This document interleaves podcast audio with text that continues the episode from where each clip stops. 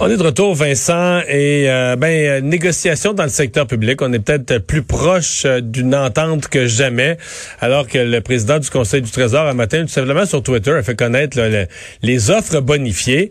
Et dans le cas des préposés aux bénéficiaires, et il faut nommer les choses. on commence à avoir des montants appréciables. Oui, effectivement, c'était promis depuis très longtemps hein, une hausse de salaire pour les préposés aux bénéficiaires. Et là, on le chiffre avec cette offre. On était à 8 à 12% plus de 12% mais là, matin, c'est 18. 18. 18% pour euh, les préposés aux bénéficiaires, c'est ce qu'on propose dans ce tweet euh, de Christian Dubé, le président du Conseil du Trésor ce matin, euh, où on explique entre autres là qu'on on veut donner davantage à certaines classes, entre autres également aux enseignants.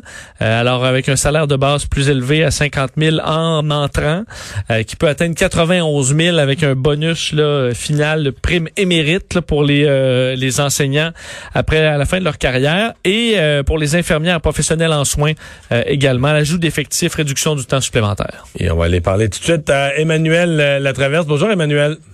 Bonjour. Alors, une enquête sur les centres pour aînés en Ontario, et il y en aura une, on le sait maintenant, il y en aura une équivalente au Québec. Ce sont les militaires qui font rapport de ce qu'ils ont vu. Oui, euh, en Ontario, les militaires, il y en a 285 qui ont été déployés dans cinq résidences, ce qui était problématique, là, ont été tellement troublés là, parce qu'ils ont vu qu'ils ont euh, compilé euh, un rapport précis à la chaîne de commandement.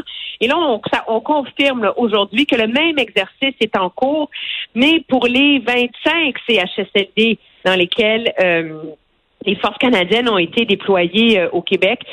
Écoute, Mario, je lisais dans le détail le rapport euh, qui a été euh, rendu, public aujourd'hui. On a entendu beaucoup parler d'histoires d'horreur, tu sais, pendant cette pandémie-là, de gens mal nourris, déshydratés, de manque de personnel.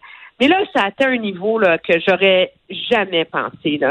Euh, des patients qui ont des plaies de lit dont on n'a pas changé le pansement depuis deux semaines, des pansements non stérilisés, des cathéters qui tombent par terre et qu'on ne stérilise pas avant de les utiliser sur des patients une hanche fracturée ignorée, un patient qu'on laisse s'endormir avec la nourriture dans la bouche, un gavage qui mène à l'étouffement d'un autre patient, des erreurs dans les dosages de narcotiques.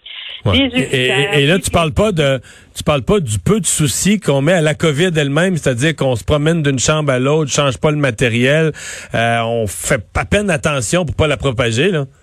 Non, non, non, c'est ça. Ça, c'est, c'est juste dans, on s'entend, ça, c'est des soins de base, là, pour, euh, pour, pour les patients. Et ça, c'est sans compter, là, justement, qu'il y avait des patients contaminés qui partageaient une chambre avec un patient qui ne l'était pas, euh, que le personnel euh, passait d'une chambre à l'autre, se promenait dans les aires communes avec des, du, du, matériel de protection, gants, blouses, masques, contaminés. C'est absolument, euh, c'est vraiment troublant quand tu lis ça et que tu te rends compte que c'est une vie humaine, c'est un grand-parent, un grand-mère, un grand-père derrière euh, chacun de ces cas-là. Là. Euh, Monsieur Ford en avait littéralement les larmes aux yeux aujourd'hui. Quand, ouais, on l'avait jamais vu comme ça. Hein? Non, il dit que c'est le pire rapport qu'il ait jamais lu dans sa vie. Et euh, il a promis euh, aux, euh, aux, Ontariens qu'il y aurait de l'imputabilité et que justice serait rendue. Mais ça soulève la question de qu'est-ce qu'on va apprendre dans les, le rapport qui sera éventuellement publié sur la situation au Québec. Moi, je demande au bureau de M. Legault si on allait s'engager à le rendre public. Puis on m'a dit, on m'a répondu qu'on n'a pas l'habitude de, cacher les choses, là, qu'on pense qu'on va le rendre public. Mais est-ce qu'on sait à quelle étape il en est? Parce que pourquoi celui sur l'Ontario semble rédigé, euh, euh, celui sur le Québec, bon, personne l'a vu, là. Non, c'est ça. Mais celui sur l'Ontario porte sur les deux premières semaines complètes de déploiement sur le terrain. Alors, euh, une fois qu'ils ont pris le contrôle de ces de ces CHSLD-là, les militaires en Ontario ont quand même été déployés plus rapidement qu'au Québec. Est-ce qu'au Québec, on va on va attendre d'avoir un portrait sur les 25 CHSLD où on va, je présume qu'on ne voudra pas écouler ça, là, hmm. les 10 premiers, puis les 8 ensuite, ensuite. Donc, ça pourrait prendre encore quelques semaines mais euh, ça risque pas d'être des bonnes nouvelles pour le gouvernement Legault. Je dis pas que les CHSLD au Québec sont tous des cas comme la résidence Heron, c'est pas ça là. Mais on voit à quel mhm. point euh, le manque de personnel, la panique, le manque d'organisation dans la crise mène à euh, une négligence et des abus là, finalement à l'égard de ces aînés-là parce que le personnel est absolument incapable de suffire à la tâche. Là. Hmm.